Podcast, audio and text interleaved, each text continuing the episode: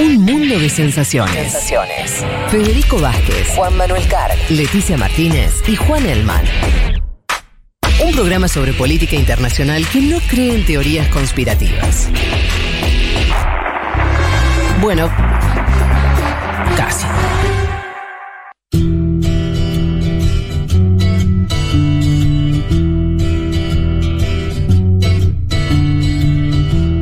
Ah, vamos a tu columna, Leti. Sí, un Yapi que, que escribió para decir que él cree que gana Macron por 10 puntos.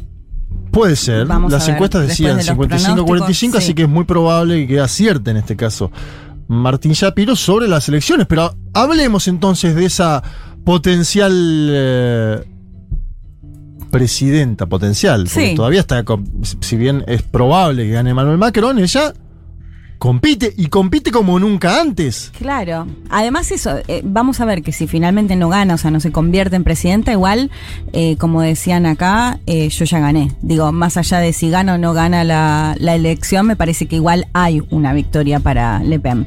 Pero bueno, vamos a meternos ya de lleno en su perfil. Marín tiene 53 años, es abogada, fue diputada, diputada. ¿Cuántos años? Eurodiputada, 53 años. 53. O sea que tiene futuro también, ¿no? En caso de que hoy Sí, joven, pierda las elecciones, tiene muy joven. Es joven. Lo que pasa que Macron es más joven todavía. ¿Cuánto- no sé, ¿qué Sí, tiene? 40 y pico, no me 40 y acuerdo algo. ahora. Son jóvenes los Ah, dos. sí, lo dije sin pensarlo, pensaba que era más grande, pero sí, 40 y pico. Ay, qué viejos que estamos nosotros. Ay, después me tratan de gerontofobia. bueno, eh, vamos, como les, ¿Cómo está AMLO eh, no, también? Dale, sí, dale. sí, como les decía, nos vamos a meter un poco en, en su relación con su familia, con su padre, sobre todo. Hay algo ahí. ¿no? Hay algo. Con su madre también, sí, porque primero su padre, porque bueno, por supuesto tiene una relevancia a, a nivel político eh, y para eso nos vamos a meter un poquito también eh, en un poco el perfil de Jean-Marie Le Pen, que es eh, el padre que tiene vive, tiene Vive, ¿no? 93 años. No 23. eh, dirigente histórico de la ultraderecha, de hecho, él va a ser el fundador de- en los 70 de lo que se conoció como el Frente Nacional, que hay que decir es el mismo partido en el que está ahora Marín, solo que le cambió en el 2018 el nombre a Reagrupación eh, Nacional. Pero eh, bueno, como les decía, su padre fundó justamente este partido de ultraderecha, se va a presentar en varias oportunidades a la presidencia de Francia y su mejor... em, elección fue la del 2002 que con un poco más del 16% pasó a una segunda vuelta.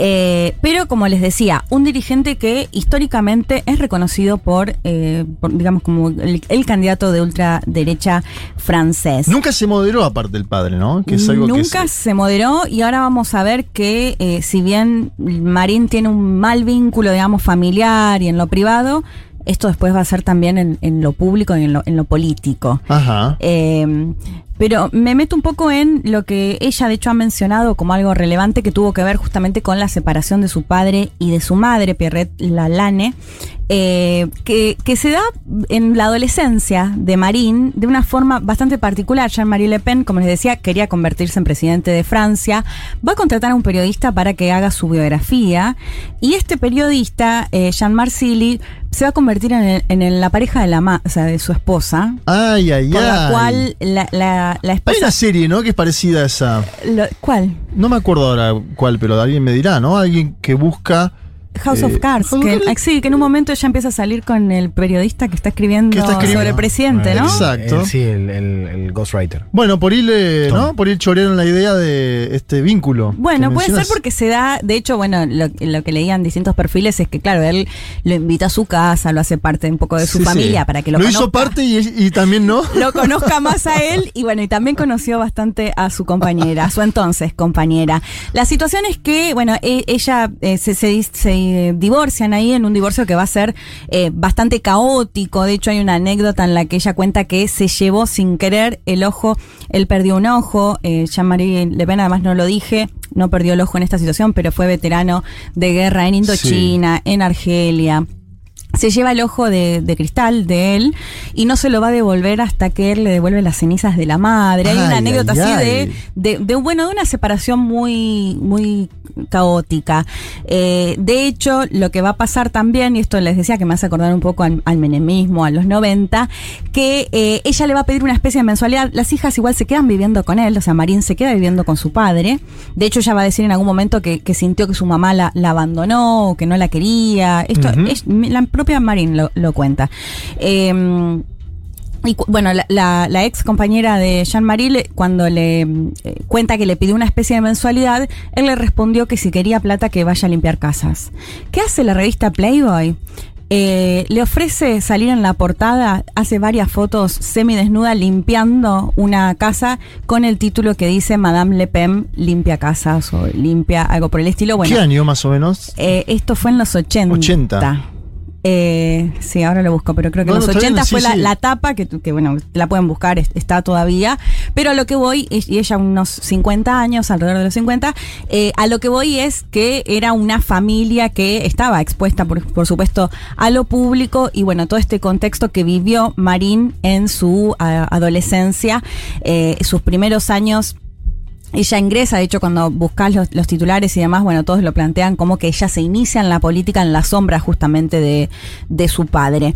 Y va a ser interesante, eh, me quedo todavía con el vínculo familiar, Sí. porque si bien les decía que ella en un comienzo se quedó viviendo con su padre y va a tener esta idea de eh, mi mamá no, no me amaba o, o algo por el estilo, después se va a generar lo contrario, porque la madre va a volver a vivir a una de las casas de, de, Jean- de- de la familia, digamos, Sí. y ahí se va a producir lo contrario. Ella va a generar un acercamiento mayor a su madre, una madre que ella contaba los años, cómo había vivido cuando estaba casada con Jean-Marie, que la golpeaba, bueno, contó un montón de situaciones de violencia que había vivido, y eso la empieza a, mm, alejar a Marín. De hecho, ella plantea después que su padre nunca se comportó como un padre. Eh, pero bueno, durante sus primeros años, eh, de hecho, ella lo va a acompañar en, en la campaña del 2002 y, Ujú. y- y toda esa situación ella va a estar presente, ella ya venía eh, militando, ya se había convertido en consejera a nivel regional, es decir, ya estaba en, eh, en la política y lo que es interesante es que cuando su padre deja, eh, deja- abandona, digamos, o, o- o da a conocer públicamente que deja la política en el 2008, en el 2011 es ella quien pasa a liderar justamente el Frente Nacional, es decir, el Sí. partido de eh, su padre. A todo esto ella ya había sido electa en el 2004 como eh, eurodiputada, de hecho se va a mantener 13 años como eh, eurodiputada. Eh, sí, va a estar desde el 2004 hasta el 2017. Que ya era como un escándalo político en Francia, ¿no? Que una señora así, de este calibre de expresiones, sea diputada Sí. ante la Unión Europea, tenga el plafón para hablar. Ahora es más conocido este bloque de la Sí. ultraderecha en Y- la Unión y- Europea, pero era medio una novedad, me parece. Claro, y cuestionando a la propia Unión Europea, ¿no? Recordemos, lo habíamos Exacto. dicho, que planteaba el Frexit, como eh, lo que sería el Brexit con el Reino Unido. De Sí. hecho, en su momento también planteaba eh, abandonar el euro, digo, ¿no? Desde, desde ese lugar tan anti-europeísta, si se quiere, o anti-Unión Europea. Eh, ¿Qué va a pasar? En el 2015, ella va a expulsar a su padre de este partido. ¿Por qué lo va a hacer? Bueno, porque su padre, como lo decías, de ultraderecha nunca eh, se moderó, si se quiere, esto que venimos hablando de Marín. No la careteaba, digamos. En absoluto. De hecho, es un negacionista del holocausto y lo que pasó en el 2015 concretamente fue que subestimó las cámaras de gas, eh, dijo que era algo así como una cuestión más de la Segunda Guerra Mundial. Bueno, todo esto llevó a que finalmente lo suspendan del partido que él mismo había fundado y que dirigía su propia hija.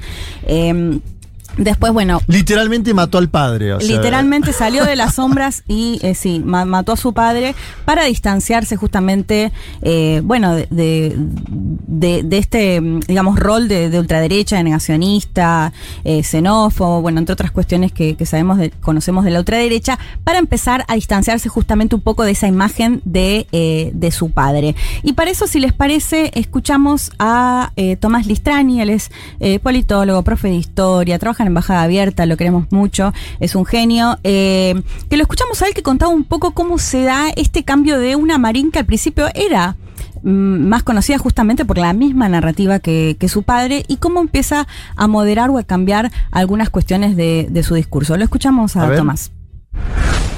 Marine Le Pen, que tiene 53 años, es una política de partido de toda la vida, a la sombra de su padre al principio, y pasó de ser una líder antisistema, obsesionada con la inmigración y el Islam, a sumar un costado social mucho más amplio a su agenda y actualmente a erigirse en la defensora de, como ella llama, los postergados por la globalización económica, la revolución tecnológica y las élites progresistas, que simboliza para la mayoría de los franceses eh, Emmanuel Macron. En esta última campaña, Le Pen redefinió su nacionalismo como restaurar la autoridad del Estado, asegurar la sostenibilidad de la civilización o incluso recuperar las reservas de patriotismo. Contrario a lo que sus críticos dicen de su fuerza como reaccionaria o anticuada, si nosotros miramos su discurso, ella sostiene la idea de construir un nuevo orden, que es ahora o nunca, y que otros cinco años de Macron no son estabilidad, sino más del elitismo de siempre y tiempo perdido para una sociedad que necesita salvarse a sí misma desesperadamente.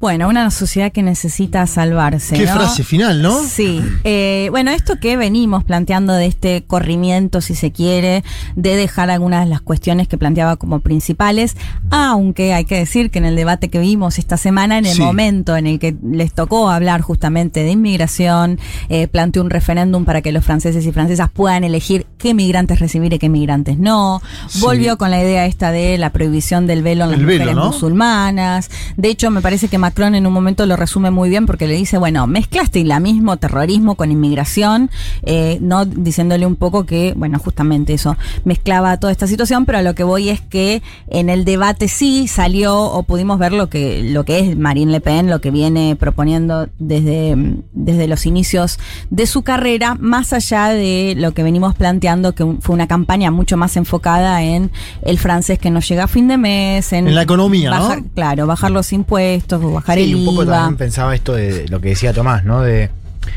darle, o sea, con un mensaje mucho más estatista quizás Sí. el, de otras eh, ultraderechas, inclusive de lo que era Mujer el mensaje de, su propio padre, digamos, que era, era más reganiano. Eh, esto de representar lo que se llamó al calor de los chalecos amarillos, recuerdan la movilización Sí. de 2018, la Francia periférica, ¿no? que incluye lo que es el mundo rural, pero también pequeñas ciudades, ¿no? incluso capitales provinciales, que han quedado muy relegadas, no solamente económicamente, sino también culturalmente, Claro.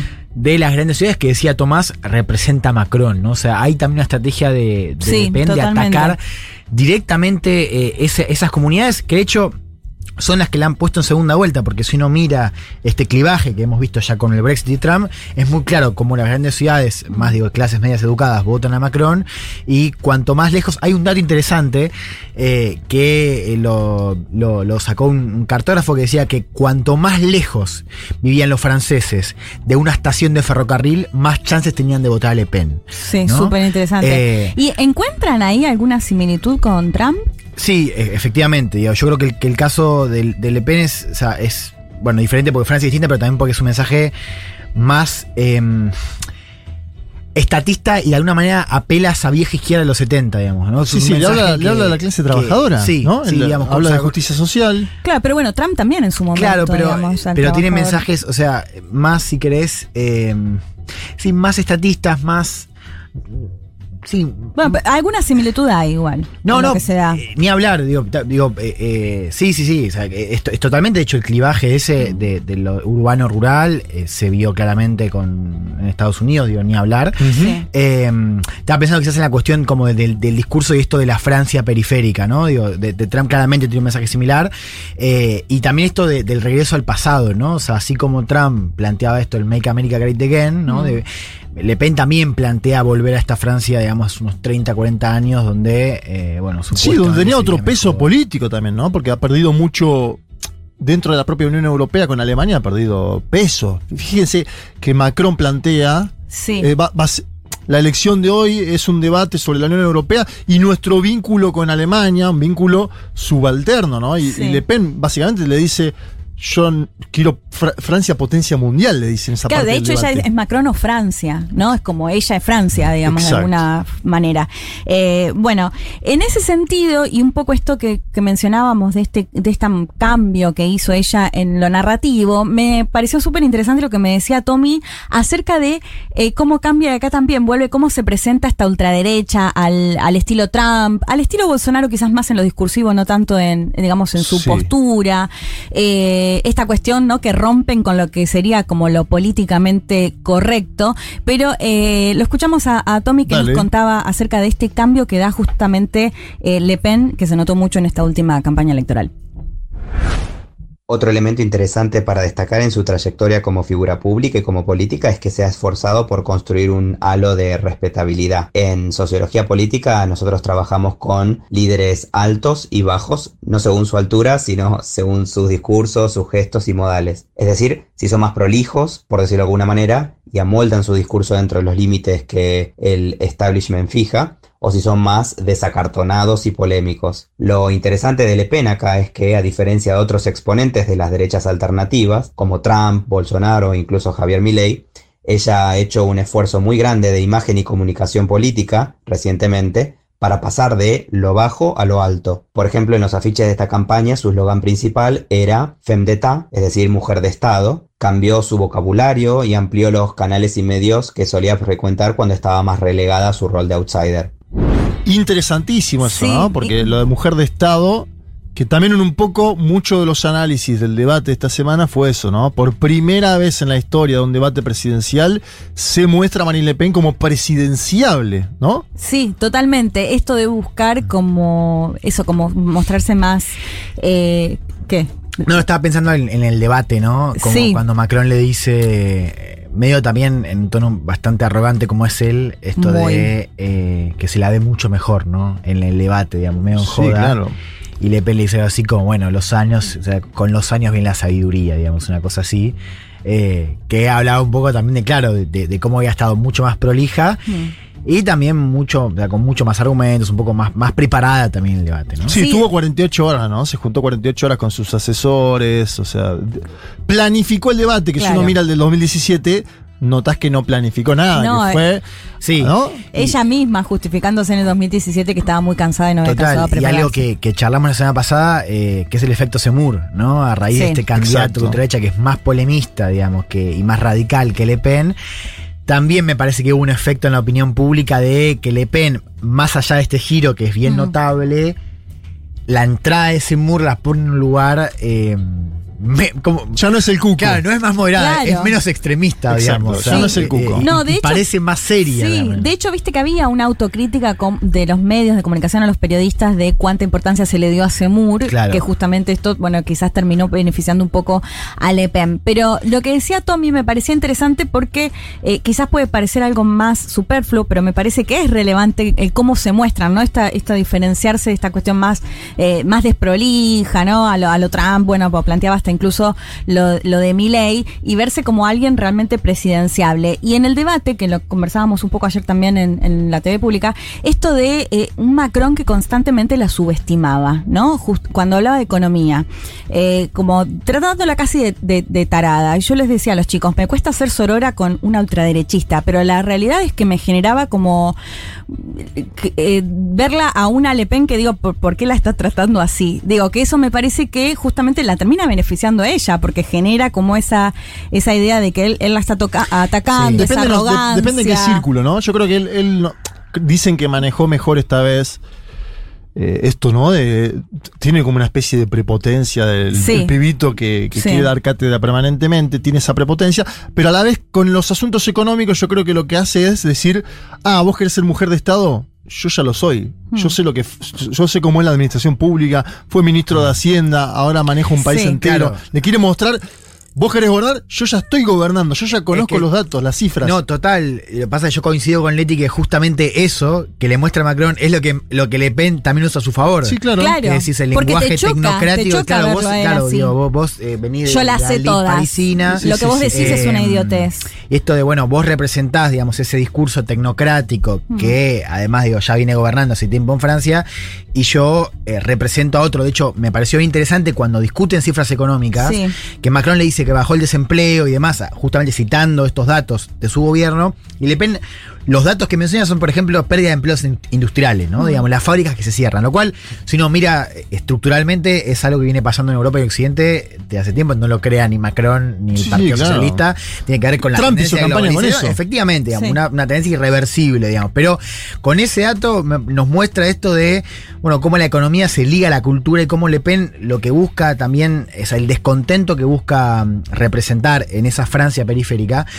Tiene que ver digamos, no solamente con la realidad de que se pierden fábricas y demás, sino lo que implica en términos identitarios para esas zonas que giraban alrededor de una Sí. fábrica y, de esos grandes collares, cómo, digamos, el- el- la tendencia económica termina generando un, un efecto mucho más allá de la pérdida de un empleo, ¿no? Es un tipo de vida, es identidad, ¿no? Entonces me parecía interesante cómo eh, Macron hablaba de esos datos bien puntuales de desempleo y Le Pen le iba al tema de, bueno, la pérdida de empleos industriales. Leti, Sí. en el perfil, cuando lo preparaste, ¿encontraste algo del vínculo Le Pen-Putin? Digo porque fue, ¿no? En el debate Sí. asomó bastante eso en un momento cuando le dice lo de la financiación en un Claro. banco. No, Le, Le Pen ha tenido encuentros, o sea, mucho vínculo con Putin, que lo hemos mencionado. Putin Sí. tiene buen vínculo con la ultraderecha europea. Europea en general, ¿no? Eh, en el debate, bueno, lo que surgió, que se esperaba que, que surja, de hecho creo que de ahí salió bastante airosa Le Pen, eh, porque Macron en, en gran parte de su campaña ha intentado, digamos, hacer referencia a esto que, bueno, lo plantea directamente como la, financiar la campaña de Le Pen, la, la campaña anterior. Sí. Y ella contó en el, en, el, en el debate que tuvo que recurrir a un banco checo-ruso porque, no en Francia, Francia. no podía hacerlo, ¿no? De hecho, no sé si comparten, pero me parece que ahí salió bastante, final- finalmente bastante airosa ella, más que Macron, que intentaba justamente correrla por el lado de la, de la guerra, decirle, Sí. bueno, vos estás del lado de. Habla Putin. igual de lo, lo canceladísima que estaba ella en su momento en Francia, ni pudiéndose financiar, ¿no? Con el banco de su propio país. Y ahora mostrándose Sí. en otro lugar. También eso ilustra, ¿no? Eh, que, que ahora lo puede hacer, que ahora tiene otro tipo de finanzas, que organiza su campaña, que se muestra como una mujer de Estado. Me parece que hay un cambio muy significativo. eh, que habrá que ver si está tan domesticada o si es un cambio cosmético, uno no Sí. sabe, eso nunca lo sabes. No, No, de hecho ahí surge la duda, eh, iba a sumar a lo que decía Juan, en el momento en el que se discuten las jubilaciones, ¿no? Un Macron que desde el comienzo quiere, de hecho dice literalmente en su discurso, hay que trabajar más. Eh, y pasar la, la jubilación de los 62 años progresivamente a los 65. Y una Le Pen que le dice, tu propuesta es completamente injusta. Digo, eh, ¿cómo logra dar vuelta a ese discurso en el que queda claramente, bueno, un Macron completamente neoliberal? eh, y bueno, y en esta cuestión de hay que trabajar más, ¿no? Cuando justamente en, en el mundo, en, en varios países se está planteando la necesidad de, de que trabajemos menos. Eh, bueno, digo, hasta en esas situaciones me parece que ella logra dar o, o conectar justamente con algunas eh, demandas de, lo- de los trabajadores y las trabajadoras. Pero para cerrar, Sí. eh, me- mm, quería que escuchemos nuevamente a Tomás Listrani porque yo les decía, según las encuestas y se amplió un poco la diferencia y posible victoria para Macron, me parece que de todas maneras Le Pen ya ganó eh, Sí, va a sacar algo. 45 puntos, ¿no? Algo no menor, Exacto. impensado en otro momento histórico de Francia. Por eso, exactamente. Así que si les parece, escuchamos eh, a Tommy que él nos contaba un poco, bueno, ¿qué puede dejar esta elección? Siguiendo la secuencia, nosotros tenemos ya cuatro elecciones donde su padre reunió en torno al 15% de los votos y llegó una vez a la segunda vuelta. Y ahora tres elecciones donde ella fue la tercera más votada y dos veces ya la segunda más votada. ¿Podemos quedarnos tranquilos de que gana Macron si la fuerza de Le Pen escaló del 18 al 34 y ahora al 45% de los votos probablemente? ¿Eso no tiene ningún efecto en el sistema político francés? Si uno ve la película es preocupante. El bipartidismo de los últimos 60 años de Francia está totalmente demolido. Eh, los socialistas no sacaron ni el 2%, es un resultado peor que el desastre de 2017. E incluso los republicanos, la de centroderecha tradicional, no llegó al piso del 5% y terminaron endeudados, lo que va a dificultar sus campañas legislativas en unas semanas. Muy bien. Sí, bueno, interesante lo que nos decía Tommy ahí, ¿no? En las últimas eh, tres elecciones, en la primera en la que se presentó quedó como tercera fuerza Sí. y en las últimas dos la segunda. Y esto pasa de un 30 y pico por ciento de 2007 a lo que según eh, vaticinan las encuestas ahora, más de un 40%. Digo, más allá de que eh, posiblemente, y repito, según las encuestas, va, pierda hoy, pierda eh, este domingo, en Francia es una ultraderecha que no deja de crecer. Nos vamos a la tanda con después de esta enorme, como siempre, columna de Leticia Martínez, muy elogiada la columna de Leti acá en el WhatsApp. Sigamos. Oh.